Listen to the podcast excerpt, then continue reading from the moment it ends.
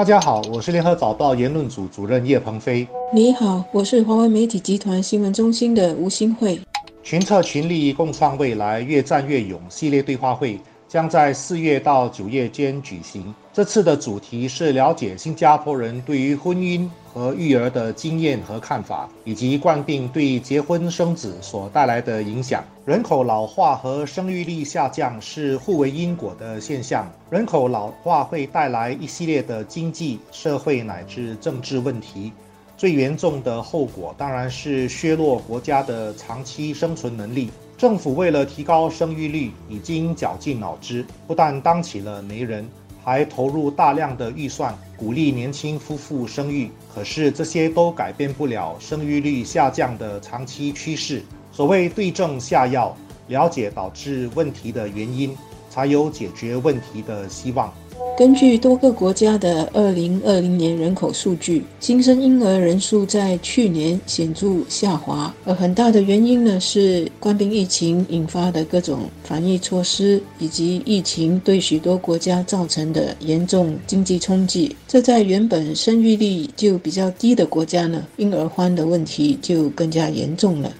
有专家就警告。可能会引发潜在危机，尤其是加速了人口老龄化所面对的劳动力和经济活力不足、社会开支却不断增加的问题。首六场线上对话会呢，要开放给三组对象。一组是正在拍拖、已经订婚的人，一组是已经结婚到没有小孩和育有六岁以下孩子的家长，再一组呢是孩子在上小学的家长。从这些不同对象和情况呢，就能够帮助政府更好地了解和收集各方面的意见和经历。最终的目的当然是希望能够制定更符合实际需要和情况的亲家庭和亲生育政策。复杂的问题往往不会有简单的答案，而且一些可能的答案或许还会因为政治不正确而让一些人不舒服。可是，如果我们不敢面对，就永远无法解决问题。我个人想从两个让人不舒服的角度去探讨年轻人不愿意结婚生子的现象。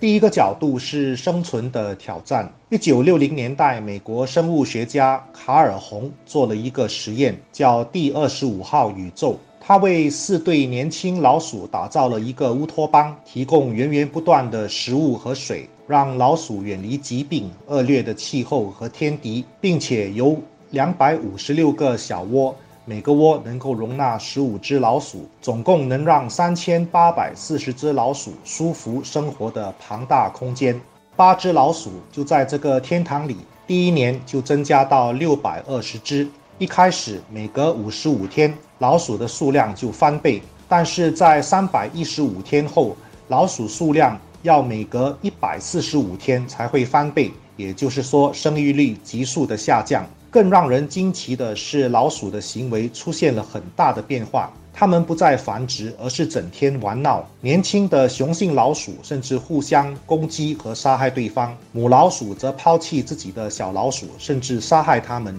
小老鼠长大后开始不分性别的滥交，而且会吃掉对方，就算周围有充分的食物。到了第六百天以后，老鼠社会就接近崩溃了。雄性老鼠除了吃喝睡，就是梳理自己的发毛，弄得很光鲜，但是却不交配，而且拒绝社交，自己独自居住。最后一只有繁殖能力的公鼠在第一千七百八十天死去，实验不到五年，整个老鼠群体就灭绝了。我自己的理解是，如果生活缺乏挑战，一切都那么的方便。反而会让生物丧失繁殖的本能。当代最富裕的国家都出现不同程度的人口老化，是否能够从这个实验得到某种的启发呢？新加坡的低生育率问题，政府和政治领导人已经提出了多年，也不时推出一些新家庭这些政策。政府呢是在二零零一年首次推出五亿元的鼓励生育配套。接着呢，在二零零四年再推出八亿元的配套，二零零八年再推出十六亿元的配套。但是呢，在二零一一年的时候呢，我们的这个生育率再创新低，生育率是只有一点一六。所以政府在二零一三年以及之后二零一六、二零一九等等都有在拨款奖励生育，也不断的在改进各种鼓励结婚和生育的措施。不过呢，根据今年二月国会辩论新财政预算案的时候，政府提供的数据，我国的总体生育率在二零一八年、二零一九年都是维持在一点一四，也就是比二零零一年的一点一六要低。更糟糕的呢是去年，也就是二零二零年的整体生育率再创新低，只有一点，只有一点一。政府呢当时向国会宣布了新的措施，那就是为生育第二胎的父母提供更多的财务援助，比如第二个孩子的儿童培育户头配对填补的顶线呢，要从三千元增加到六千元。奖励也好，亲家庭的措施也好，从二零零一年到现在二零二一年，这二十年的这鼓励结婚和生育政策，似乎没有对我们的新生人口起到刺激作用。但是我们也可以这么想。如果没有这些亲家庭政策，我们的生育率会不会降得更快、更厉害呢？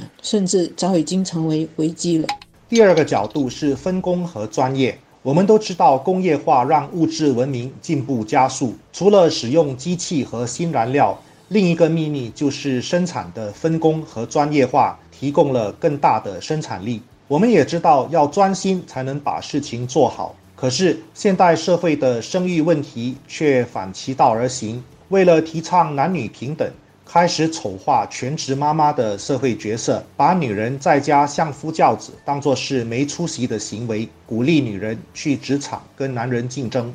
协助负责国家人口及人才署的部长英兰妮在国会里说：“大部分已婚的新加坡人是希望生育两个或更多孩子，只是呢，只有一个孩子的家庭有增加的趋势，而养育孩子。”的这个成本是一个很大的顾虑，也就是说呢，已婚的家庭基本上都愿意生育，只是呢，政府现在要帮助有意生育第二胎的家庭，让他们没有后顾之忧。另外一方面呢，我们也可以看到，或者是说，我们的社会目前的最大挑战。是怎么鼓励结婚和尽快生育？因为单身和迟婚的结果影响生育计划，也是一个呃增加的趋势。新系列的越战越勇对话会，希望能够邀请四百个人对话。我们会希望这些对话能很实际的谈婚姻和生育的问题。更重要的是要从大家提出的情况中。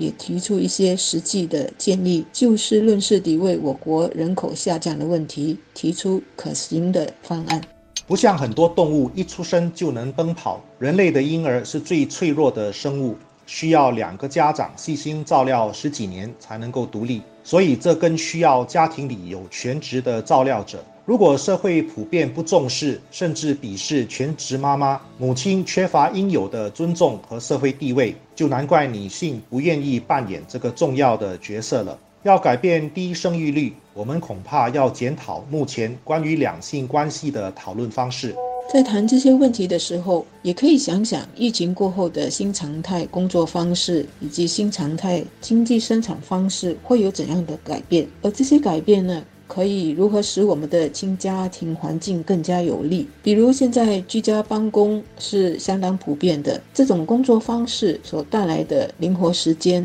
对年轻家庭带来许多便利。但是呢，与此同时，我们也知道，居家办公对对在职的父母也带来更大的精神挑战，尤其是孩子有些时候也要在家学习的时候，他们真的是忙成一团，精神和体力都不支。这些在疫情期间的各种切身经历和领悟，应该可以为这次的对话会提供一些很好的参考。结婚和生儿育女是很个人的问题。但是通过这样的对话会呢，我们也可以让大家很切身的体会到国家面对的人口下降的问题。大家在一起谈的时候，也可以互相参考别人的经验和方法，甚至呢从这里建立更多的联系网，建立自己的对话小组，让这样的讨论能够继续，也可以达到更多的共识，更多的一些可行的行动。